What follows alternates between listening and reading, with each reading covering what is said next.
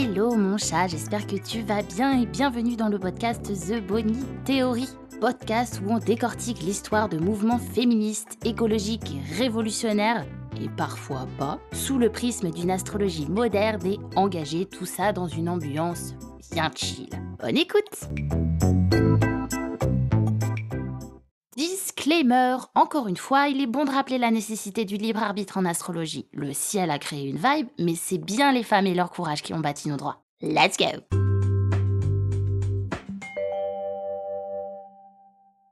Comme tu l'as vu dans le titre, today on va parler du droit à l'avortement en France. On va pas parler des États-Unis parce que sinon l'épisode va faire 1000 euh, heures et en plus, j'ai pas envie d'en parler parce que voilà, mais on en parlera sûrement dans un autre épisode, t'inquiète pas. Déjà, mon corps, mon choix, c'est quoi? Mon corps, mon choix, c'est une campagne qui vise à rappeler à tous que les femmes disposent librement de leur corps. IVG, viol, abus et violences physiques, cette campagne a été et utilisée pour lutter contre différentes formes de répression physique que les femmes peuvent subir. Mais aujourd'hui, on va se focus sur le droit à l'avortement en France, son histoire, sa chronologie et les femmes un peu figures de ce droit. Puis, étape par étape, on va l'aborder sous le prisme de l'astrologie, en étudiant et en analysant les transits planétaires du moment et les thèmes astro de ces dites figures, comme évidemment Simone Veil. Bref, c'est parti hein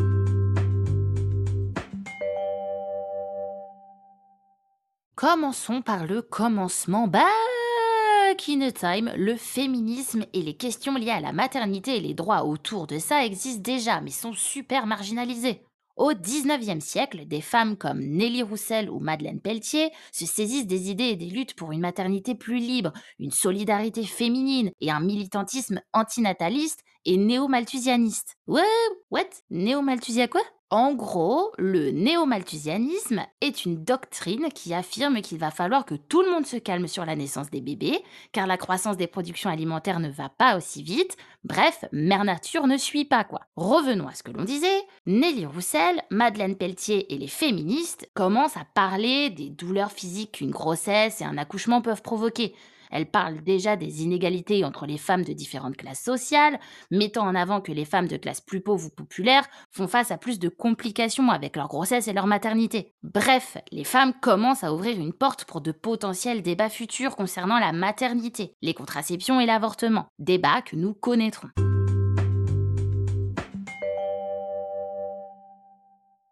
D'un point de vue astrologique, je suis allée voir les thèmes astro de Nelly Roussel, j'ai failli dire Nelly Furtado, c'est hyper grave. Enfin bon, je suis allée voir les thèmes astro de Nelly Roussel et Madeleine Pelletier et il y a un placement que j'ai trouvé assez intéressant pour en parler.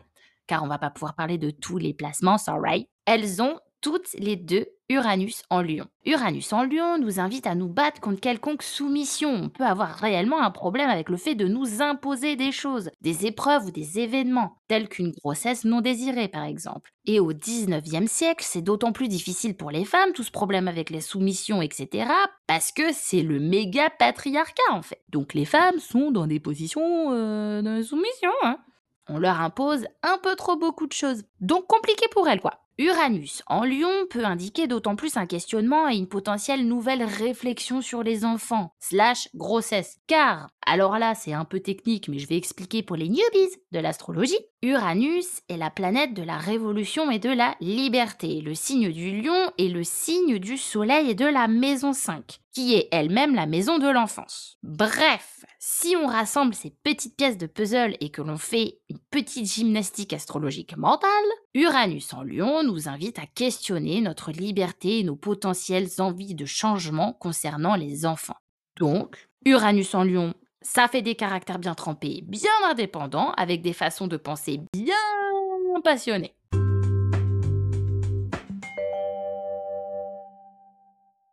Faisons un petit bond dans le temps et retrouvons-nous en 1920.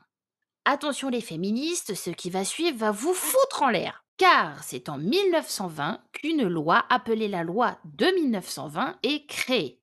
Oui, oui, ils se sont pas foulés sur le nom, ouais, Cette loi réprime la provocation à l'avortement et à la propagande anticonceptionnelle. Bref, le gouvernement est contre l'avortement et interdit d'aller contre lui. Super. Avançons encore un petit peu et allons voir l'après-guerre dans les années 50. En 1949, Simone de Beauvoir entame déjà le débat sur les avortements et la contraception avec son livre Le deuxième sexe, où elle y préconise sérieusement des changements radicaux concernant l'émancipation des femmes. Par exemple, en légiférant le droit à la contraception et à l'avortement.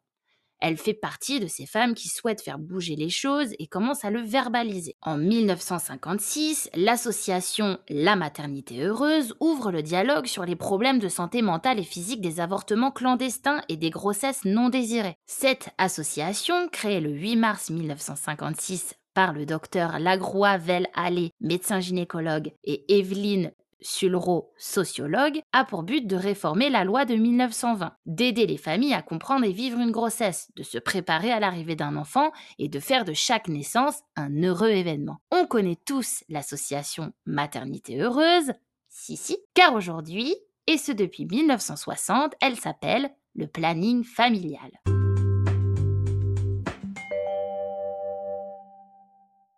Dans les années 50, le planning familial, enfin la maternité heureuse, ne cassait pas encore tous les codes du patriarcat. Logique, chaque chose en son temps. No blame on that.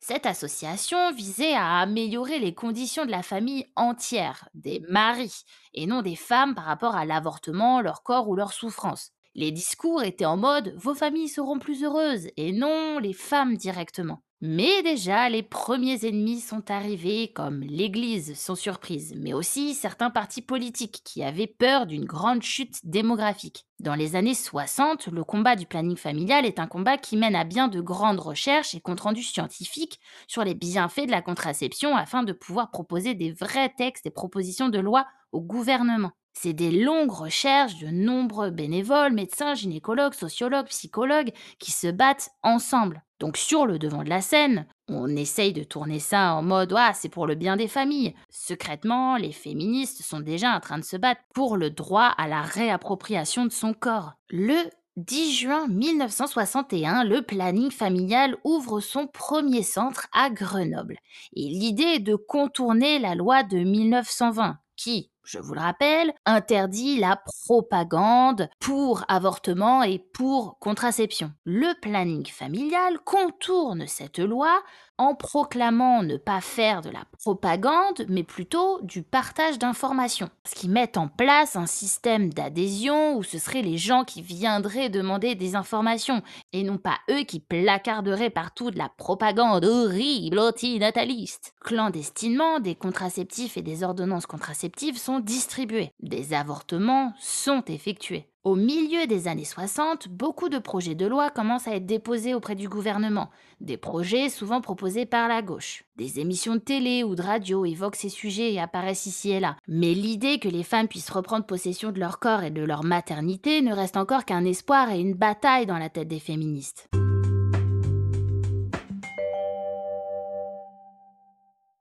Petite pause astro ici pour comprendre un peu le contexte astrologique des années 50 jusqu'au milieu des années 60. Pour ce faire, je vais plutôt regarder les planètes dites générationnelles, celles qui restent des années dans un même signe et qui vont avoir un impact collectif et sociétal. Donc Uranus, Neptune et Pluton. And guess what? Vous vous en souvenez, Nelly Roussel et Madeleine Pelletier avaient déjà ce placement dans leur thème. Bah là, on retrouve Uranus en Lion encore une fois. D'abord, de 1948 à août 1955, Uranus est en cancer. Dans cette période, le combat pour l'avortement et les contraceptions est à mener sous l'angle d'une famille et d'un foyer plus heureux.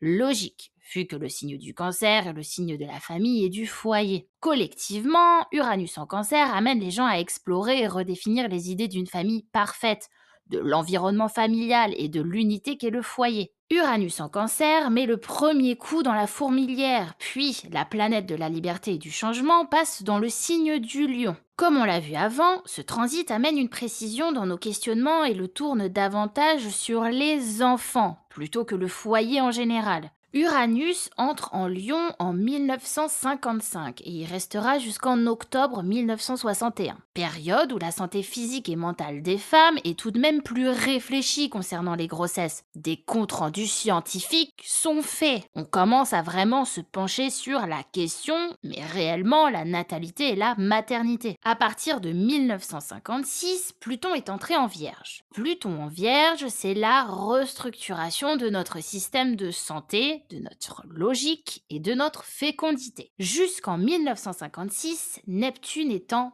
balance. La planète de l'idéalisme recherche un équilibre relationnel. Les gens souhaitent de meilleures relations durant l'après-guerre. Et quelle meilleure relation que la possibilité de se rencontrer et se trouver sans pression de la conception d'un enfant et d'un foyer? Les gens rêvent d'un monde où la sexualité est plus libre. Mais là où j'aimerais m'attarder, c'est encore avec Uranus. Sorry not sorry. Uranus entre en Vierge en 1961 et commence son petit bordel dans le monde médical, le monde de la santé, le monde du signe de la Vierge, quoi. Uranus commence gentiment à vouloir créer un potentiel médicament ou des soins qui entraîneraient une quelconque liberté.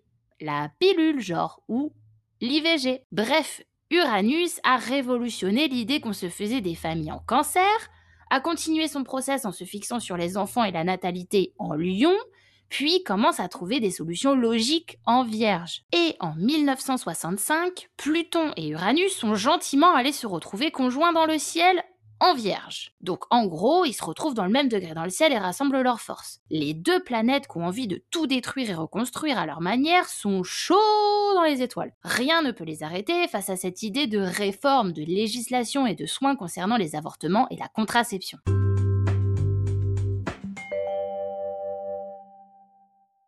Puis nous arrivons en 1967 quand Wesh, un homme de droite, gaulliste, rédige et propose une loi visant à autoriser et à libéraliser le recours à la contraception, disant ciao à la loi de 1920. Soutenu par la société civile, Lucien Neuwirth choisit la date symbolique du 18 mai 1966, jour de son anniversaire, pour déposer sa proposition de loi et créer une commission spéciale pour l'étudier. La loi Neuwirth sera votée et adoptée en décembre 1967. Neuwirth, Neuwirth, non, je suis nulle avec les noms de famille, ne m'en voulez pas. Voilà. À ce moment-là, au gouvernement, il y a quand même une vibe en mode bon, moralement, c'est pas ouf de se faire avorter quoi. Ils ont peur démographiquement et ils sont en mode mais attendez, maintenant les femmes pourraient choisir si elles ne veulent pas d'enfants dans le dos de leur mari? Bref, il y a du boulot encore. Cette loi n'est pas pour libérer les femmes et leur corps, mais plutôt pour la santé et la libération des familles. Toi-même tu sais, Uranus et Pluton en Vierge ont bien été intégrés par les féministes, mais au gouvernement, ils sont encore en 1950 avec Uranus en cancer. Bref. Je suis allée rapidement voir le thème astral de Lucien Neuwirth et son investissement dans les causes féministes de foyer et de maternité s'explique par sa Vénus en maison 11 et en cancer conjoint à son Pluton. Je m'explique. Déjà, pour un peu de contexte, la maison 11 est la maison de la communauté. Vénus en cancer tend à rendre les individus très aimants et maternants très à l'écoute et sensible. En maison 11, Vénus tend à nous donner envie de s'investir avec amour pour la communauté, d'autant plus en cancer. En faisant notre petite gymnastique astrologique, avec Pluton qui se mêle à tout ça, on peut simplement conclure que son pouvoir allait être tourné vers et pour la communauté, au sein d'une organisation dirigée vers des questions familiales et ou de maternité. En plus, il a son soleil conjoint à son milieu du ciel, ce qui clairement lui donne les cartes pour devenir célèbre et sur le devant de la scène d'un point de vue professionnel. Pour les newbies, le milieu du ciel, c'est le départ de la maison 10. La maison 10 étant la maison de la vocation et de la carrière. C'est un des quatre angles hyper importants en astrologie. Et une maison en astrologie, c'est tout simplement un domaine de vie, un secteur de vie.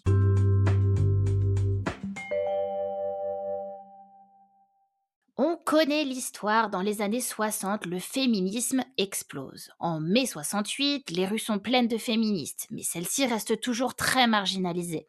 Sautons en 1970 et allons checker le MLF. Le MLF est le mouvement de la libération des femmes, un mouvement qui se bat pour un avortement libre et gratuit, un mouvement féministe centré sur les questions de contraception et d'IVG, de plaisir et de sexualité féminine. Ce mouvement naît le 26 août 1970 lorsqu'une dizaine de femmes se retrouvent sous l'arc de triomphe afin de rendre hommage à la femme du soldat inconnu, qui est du coup, par son genre et son sexe, encore moins connue. Parmi les femmes présentes lors de cet hommage, on retrouve Christine Delphi, Monique Wittig, Cathy Bernheim ou encore Christiane Rochefort. Donc, jusqu'en 1970, ce qui était vraiment considéré dans les idées et propositions d'avortement et de contraception, c'était la liberté des familles. Et surtout des maris, hein. Puis, quand même, la santé des femmes. Mais à partir de 1970, et grâce à la MLF, on commence à parler du droit réel des femmes, de l'appropriation de leur corps et de leur choix. On évoque les choix parfois très compliqués d'être jeune maman, commence à décrire des situations complexes de grossesse. Le MLF fait bouger réellement les choses et les consciences. On est en 1971. La loi Neuwirth a été adoptée et a libéré la contraception, mais nous sommes toujours dans un monde et dans un pays où l'avortement est interdit et puni par la loi. Alors ok, il y a des avortements effectués si la santé de la mère ou de l'enfant à naître est en danger, ou encore en cas de certains viols, mais le choix des femmes concernant leur propre corps, leur propre grossesse et leur propre décision de maternité ou non n'est absolument pas considéré. C'est alors qu'arrive le manifeste 343. Le 5 avril 1971, un manifeste rédigé par Simone de Beauvoir et signé par 343 femmes est publié à la une du magazine Le Nouvel Observateur. Ce manifeste slash pétition appelle à la législation de l'avortement en France. Ces femmes revendiquent avoir eu recours à un avortement clandestin en signant la pétition par je me suis fait avorter et s'expose aux risques et aux poursuites pénales. Puis bam En octobre et novembre 1972 se tient le procès de Bobigny. Procès jugeant cinq femmes complices dans une histoire d'avortement. Marie-Claire Chevalier, mineure, est jugée pour avoir avorté suite à un viol. Sa mère pour l'avoir aidée dans ses démarches, deux amis de sa mère également, et l'avorteuse. Ces cinq femmes sont défendues par l'avocate et la militante féministe Gisèle Halimi.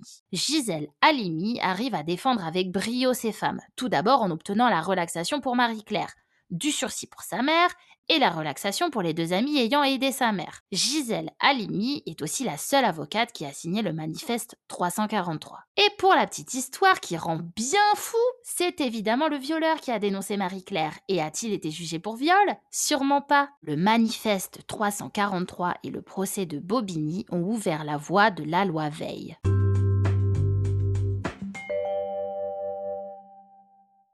Ok, you guys, mini pause astro, ça vous dit ou pas? Parce que ça fait beaucoup d'infos. On va aller essayer de voir ce que le ciel a à nous dire concernant ces moments-là et Simone de Beauvoir.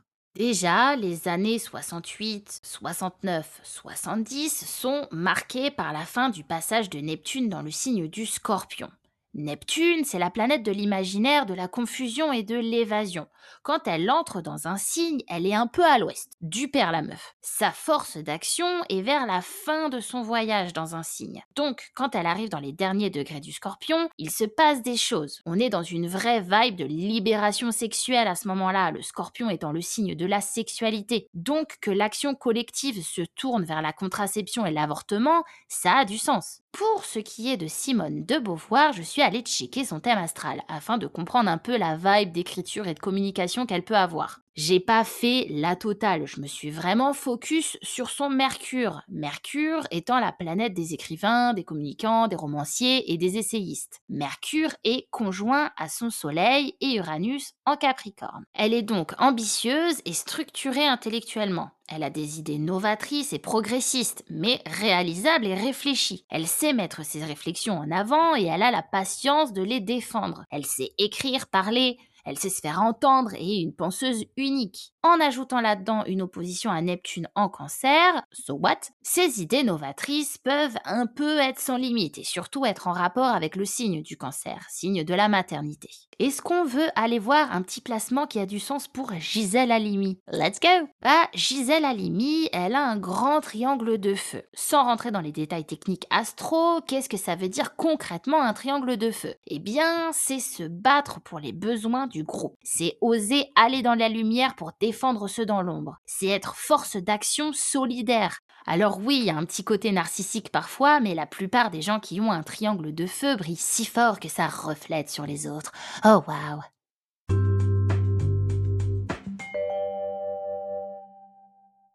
Déjà, là, on a pas mal de femmes à féliciter pour leur combat et leur bravoure. Mais c'est pas fini. Donc ça y est, suite au manifeste 343, au procès de Bobigny et au manifeste 331, petite pause ici, qu'est-ce que le manifeste 331 Eh bien, c'est un manifeste paru le 3 février 1973 dans Le Nouvel Observateur également. C'est une pétition signée par 331 médecins revendiquant avoir pratiqué des avortements malgré l'interdiction de la loi en France. Pause finie. Donc, Suite au manifeste 343, au procès de Bobigny et au manifeste 331, et aussi grâce au MLAC, qui est un mouvement pour la liberté de l'avortement et de la contraception créé en avril 1973 dans le but de légaliser l'IVG, regroupant des militants du planning familial, du MLF et du groupe Information Santé, le gouvernement commence à prendre les histoires de légalisation de l'avortement au sérieux. On est en 1974 lorsque Simone Veil banalise la contraception en libéralisant son accès via son remboursement par la sécurité sociale. C'est officiel, toutes les classes peuvent avoir accès à la pilule contraceptive. Simone Veil construit un projet de loi auprès et avec des féministes en se basant sur le droit et le choix des femmes, en rappelant la nécessité de prendre soin de la santé physique et mentale des femmes qui décident d'avorter. Sa loi veut tout simplement dépénaliser l'avortement, rendre l'IVG légal. Malgré les oppositions, la loi Veil est adoptée le 20 décembre 1974, promulguée le 17 janvier 1975 et entre en vigueur le 19 janvier suivant. Elle est votée cependant que pour 5 ans car le gouvernement a peur encore et toujours d'un effondrement démographique. Mais ouf, elle est reconduite sans limite de temps le 31 décembre 1979.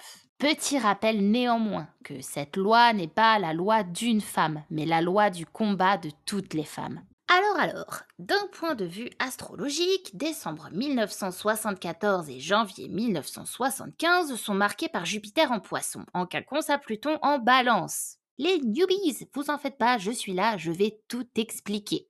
Le dieu des lois, Jupiter, et celui des enfers, Pluton, se retrouvent dans une danse demandant un dénouement et une objectivité concernant une situation donnée, en l'occurrence l'avortement. Lorsque Pluton est en balance, il faut s'attendre à du mouvement et du changement dans les lois et les procédures judiciaires. Sans oublier qu'à ce moment-là, Uranus, toujours là à lui, hein, vient entrer dans le signe du scorpion. La planète de la liberté rentre dans le signe de la sexualité. Grosse vibe de libération sexuelle collective. Bon, on n'allait pas pas regarder le thème astral de Simone Veil. Et qu'est-ce qu'on retrouve? Guess what?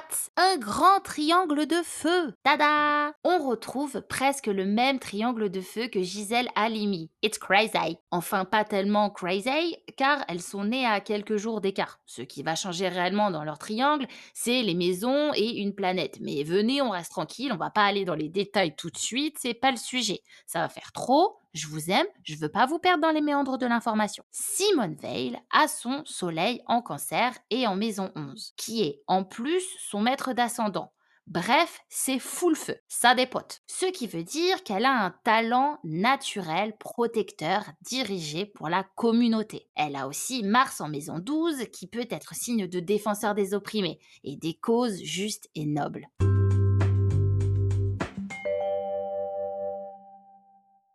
La loi Veil est votée, super, mais c'est pas vraiment la loi dont les féministes rêvaient. Car ok, avorter est dépénalisé, mais avorter n'est toujours pas gratuit. Le combat n'est pas fini car les femmes des classes populaires n'y ont pas le même accès. Nous sommes en 1981 et Yvette Roudy est ministre des droits des femmes lorsque celle-ci élabore un projet de loi visant à ce que l'IVG soit remboursé par la sécurité sociale. La loi est adoptée le 20 décembre 1982 puis promulguée le 31 décembre suivant suite à de nombreux débats et conflits au gouvernement. Côté astro, Pluton est toujours en balance, mais cette fois-ci, le dieu des lois, Jupiter, est sur les derniers degrés du scorpion. Ce n'est donc pas étonnant que l'accès et le vote de cette loi aient été compliqués et intenses dans un combat de pouvoir. Car, pour rappel, pour les newbies de l'astrologie, le scorpion, c'est le signe du pouvoir. C'est le pouvoir plein fer, quoi.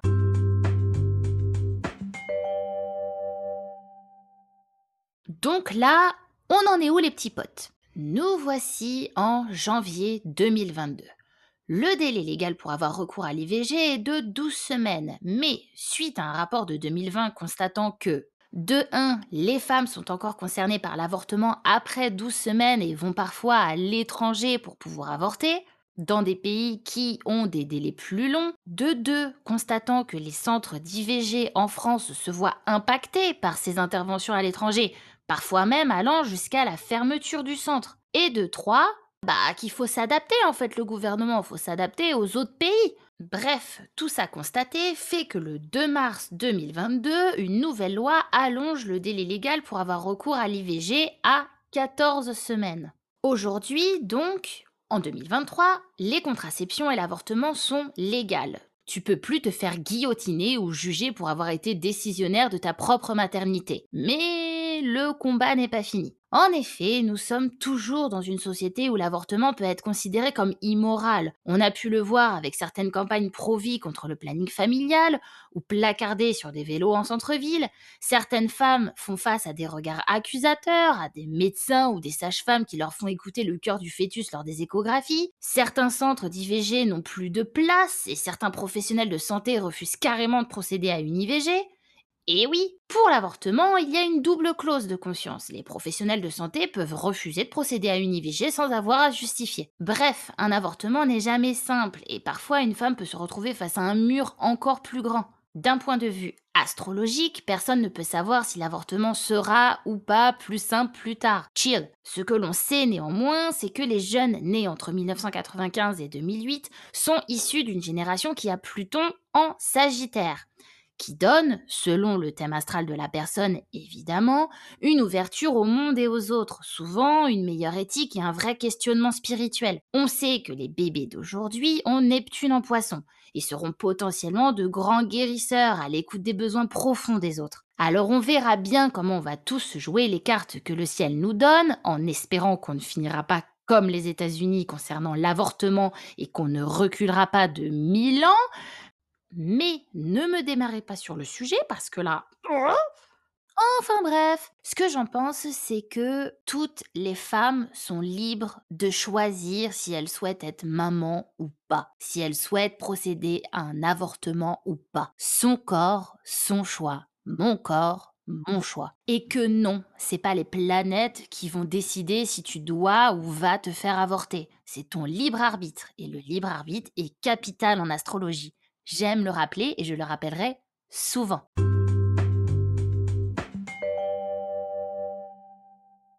Si tu as des questions ou si tu te retrouves dans une situation quelconque concernant un IVG, n'hésite pas à en parler autour de toi à des personnes de confiance et ou à contacter le planning familial près de chez toi. Je te mets le lien du site du planning familial en description.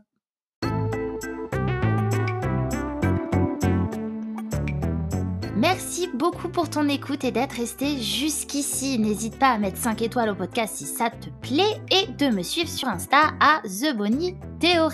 Je reste à dispo en DM si t'as des questions. Bisous, l'amour